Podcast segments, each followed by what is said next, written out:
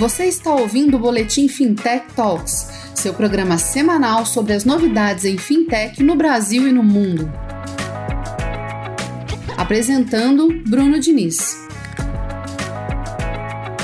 Patrocínio Conductor, criando meios para mover a sociedade.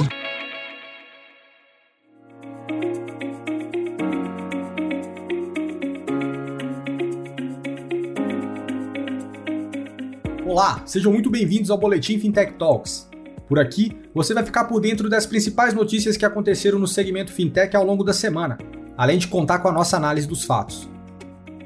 O boletim conta com o patrocínio da Conductor, plataforma líder na América Latina em meios de pagamento e banking as a service. A Conductor atende as principais fintechs, bancos, varejistas e diferentes empresas, permitindo que ofereçam soluções de pagamento inovadoras a seus clientes. Acesse www.conductor.com.br e entenda melhor como transformar o seu negócio. Lembrando que o nosso boletim vai ao ar todas as terças, sendo distribuído nas principais plataformas de podcast e também no YouTube. Nos siga por lá e também no Instagram, LinkedIn e Facebook. Junte-se à primeira comunidade fintech do Brasil, que desde 2015 traz informação relevante e interação para os seus membros, colaborando e participando do crescimento da cena local.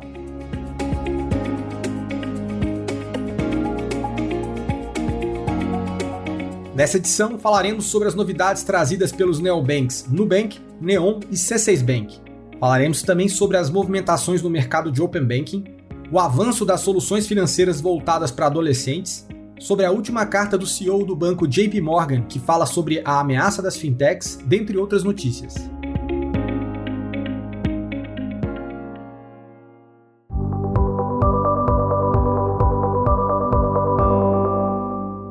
Para começar, vamos falar sobre os investimentos no setor que aconteceram aqui no Brasil. O primeiro foi com a Finanzero, fintech de capital sueco que opera como buscador de empréstimos online para encontrar crédito pessoal junto a instituições financeiras parceiras. Anunciaram a captação de 40 milhões com a participação dos fundos suecos VEF, Dunross Co. e Atlant Founder, entre outros investidores. Fundada em 2016, a Finanzero recebeu neste mesmo ano seu primeiro aporte do VEF, até então o primeiro feito pelo fundo no Brasil, dando início ao seu plano de expansão no acelerado mercado fintech brasileiro.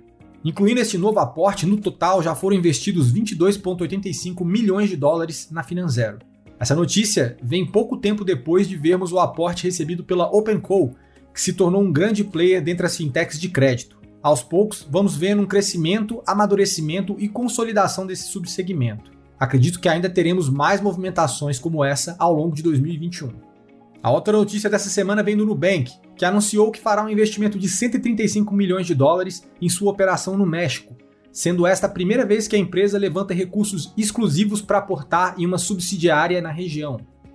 O Nubank vai injetar 70 milhões de dólares na operação, e o restante do valor será financiado pelo JP Morgan, Goldman Sachs e Bank of America, afirmou a empresa no comunicado à imprensa. O investimento ocorre um ano depois que o Nubank lançou seu primeiro produto no México, que foi o cartão de crédito. Segundo a empresa, mais de um milhão e meio de pessoas se inscreveram para ter o cartão no país. Os recursos do aporte serão destinados para a contratação de pessoal, desenvolvimento tecnológico e expansão do negócio local, afirmou a fintech. Além do México e Brasil, o Nubank tem operações na Colômbia e um escritório na Argentina, a empresa afirma ter hoje 35 milhões de clientes. Seguindo com notícias do Brasil, trazemos mais novidades envolvendo o Nubank, em uma semana agitada para a fintech. A primeira novidade foi a implementação de uma nova função que permite que os clientes da fintech, usuários do cartão de crédito, parcelem compras individuais diretamente pelo aplicativo após essas terem sido efetuadas. Com isso, a ideia é evitar com que os clientes precisem financiar toda a fatura por conta de uma única compra que esteja pesando no orçamento. Assim, a pessoa tem a opção de parcelar em um momento futuro uma compra que foi efetuada pela loja. Talvez porque o cliente achou que cabia no orçamento, mas sentiu em outro momento que pesou no bolso. Ou porque a loja não dava opção de parcelamento, algo comum em compras internacionais.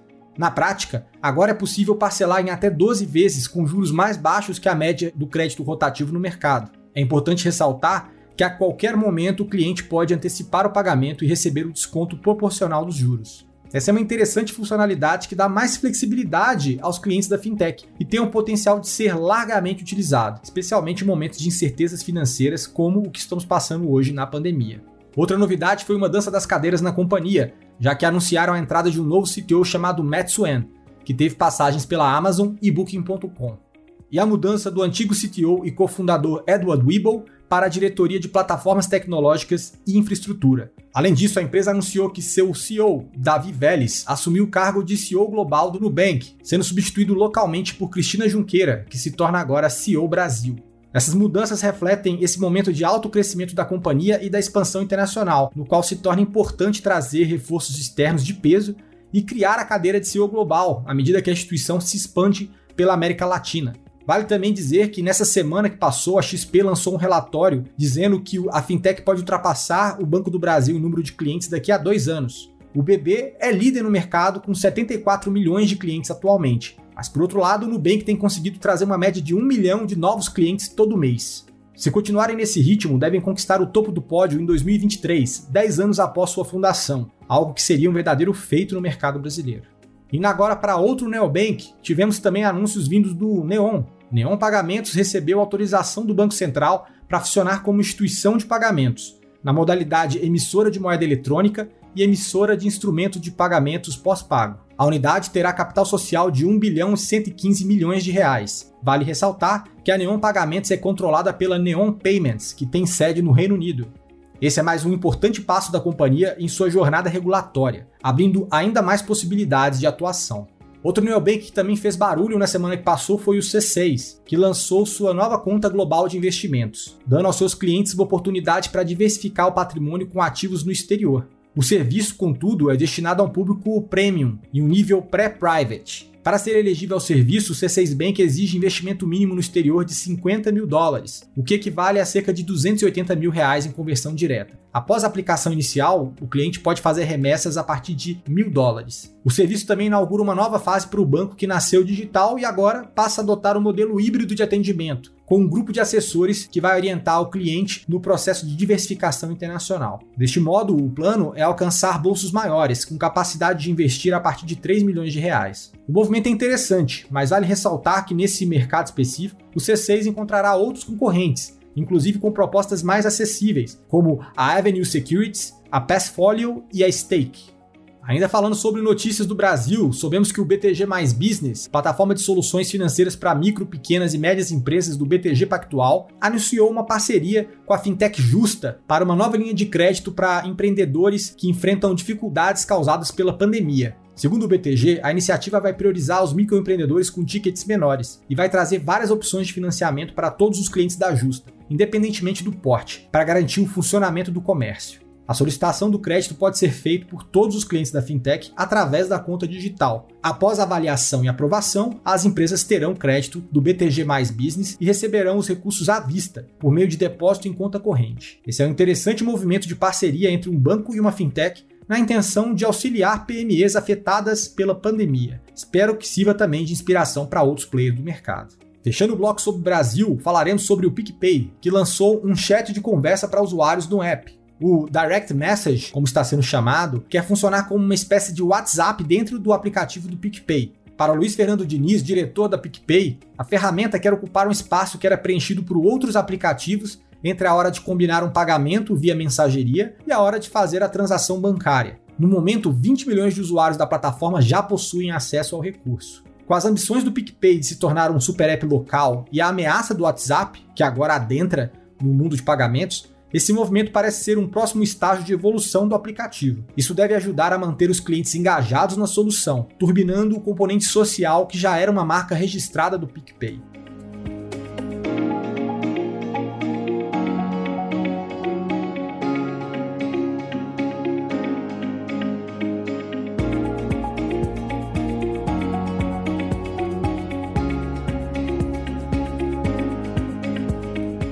Indo agora para as operações de fusões e aquisições e os investimentos internacionais, soubemos que o neobank argentino Ualá adquiriu um dos seus concorrentes, o Willow Bank, que foi um dos primeiros neobanks a serem criados no país. A transação ainda depende de aprovação do Banco Central local mas é com um claro movimento de consolidação no mercado argentino de neobanks. Além disso, é uma forma da Ualá se proteger da ameaça apresentada pelo Nubank, que conquistou uma posição invejável na região e deve intensificar suas investidas nas terras dos hermanos muito em breve. Partindo agora para os Estados Unidos, soubemos que o neobank Greenlight focado em crianças e adolescentes, acaba de ser avaliado em 2 bilhões de dólares após investimento recebido pela Anderson Horowitz. O novo aporte acontece ao mesmo tempo em que dois rivais, Current e Step, que também oferecem cartões para adolescentes, finalizam novas rodadas de financiamento que devem impulsionar bastante seus valuations. Já falamos em outras edições do boletim sobre o crescimento do interesse de fundos de capital de risco por esse nicho específico, à medida que soluções hiperespecializadas vão ganhando destaque. Vamos ficar de olho nos desdobramentos dessa vertical também no mercado brasileiro, visto que parece ter chegado a hora e a vez dessas iniciativas globalmente.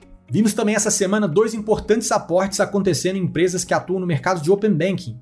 O primeiro foi recebido pela Plaid, que levantou 425 milhões em uma Series D, mais do que o dobro do valor total que a empresa levantou desde a sua fundação em 2012. O novo financiamento eleva o valuation da Plaid para 13,4 bilhões de dólares, um salto enorme em relação aos 5,3 bilhões de dólares pela qual a Visa concordou em comprar a Plaid há pouco mais de um ano. Essa aquisição fracassou em janeiro, após órgãos concorrenciais terem negado o andamento do negócio.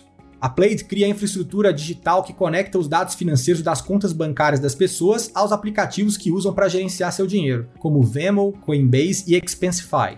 Pelo visto, a não realização da aquisição da Plaid pela Visa acabou se tornando um ótimo negócio para a fintech. Já o segundo aporte foi recebido pela fintech britânica TrueLayer, que levantou 70 milhões de dólares em uma rodada liderada pela Addition, empresa de capital de risco fundada por um ex-sócio da Tiger Global. A TrueLayer disse que usará o dinheiro para expandir seus serviços internacionalmente, aumentando sua presença na Europa antes de avançar para a Austrália. A empresa também está explorando a possibilidade de lançar no Brasil mais adiante. Open Banking é um dos temas mais quentes do mercado hoje. Empresas que focam sua atuação na prestação de serviços de infraestrutura por esse mercado devem seguir crescendo. O Brasil acaba sendo também alvo dessas companhias, visto que é um dos poucos países do mundo que está avançando bastante nessa temática de Open Banking. Indo para mais notícias internacionais envolvendo a América Latina, vimos que a Axion, organização sem fins lucrativos com foco na inclusão financeira, investirá em várias fintechs latino-americanas neste ano, que tenham como objetivo apoiar microempresários que lutem contra as consequências econômicas da pandemia do Covid-19. A estratégia de inclusão financeira da Axion está focada em fazer investimentos de capital em fintechs e instituições de microfinanças para ajudar essas empresas a se expandir e auxiliar mais indivíduos com baixa renda. Como acionista estratégico, a Acion também transfere conhecimento e melhores práticas internacionais para suas investidas. Esse é um movimento interessante e necessário, ainda mais considerando o contexto econômico que vivemos na região após a pandemia. Fechando as notícias internacionais, vimos mais uma declaração do banqueiro Jamie Dimon sobre as fintechs. Desta vez, o CEO do JP Morgan disse em sua carta anual aos acionistas que as fintechs são uma enorme ameaça competitiva aos bancos. Ele completou dizendo que os bancos estão enfrentando uma grande concorrência do Vale do Silício, tanto na forma de fintechs quanto de big techs, como Amazon, Apple, Facebook e Google, e isso veio para ficar. Para ele, devido a isso, os bancos estão desempenhando um papel cada vez menor no sistema financeiro. Embora os bancos tradicionais tenham pontos fortes significativos como marca, economia de escala, lucratividade e raízes profundas com seus clientes, Diamond também reconheceu seus pontos fracos, coisas como sistemas legados, inflexíveis, juntamente com regulamentações extensas, podendo impedir a inovação dentro dos bancos, embora também possam tornar os bancos uma boa opção mais segura para os consumidores. Segundo ele, existem sérios problemas emergentes que precisam ser tratados e com bastante rapidez. Dentre eles estão o crescimento do sistema bancário paralelo e o status legal e regulatório das criptomoedas. Com isso em mente, Diamond pediu regulamentações governamentais destinados a criar um ambiente competitivo nivelado para bancos, fintechs e outros entes não bancários. Bom, esse é um tipo de debate que já acontece há um certo tempo e que tem defensores dos dois lados. Eu explorei um pouco mais a fundo os fatores que pesam no viés regulatório para bancos, fintechs e big techs em um artigo que escrevi na minha coluna na Nunes. Você pode conferir melhor no link disponível na descrição dessa edição. Bom, pessoal, por hoje é só. Espero que tenham gostado do Boletim Fintech Talks dessa semana. Compartilhem com seus amigos e nos acompanhem em todas as nossas redes, para não perderem nenhuma novidade sobre inovação no mercado financeiro. Não deixem de comentar sobre o que acharam da edição dessa semana. Um forte abraço e até a próxima!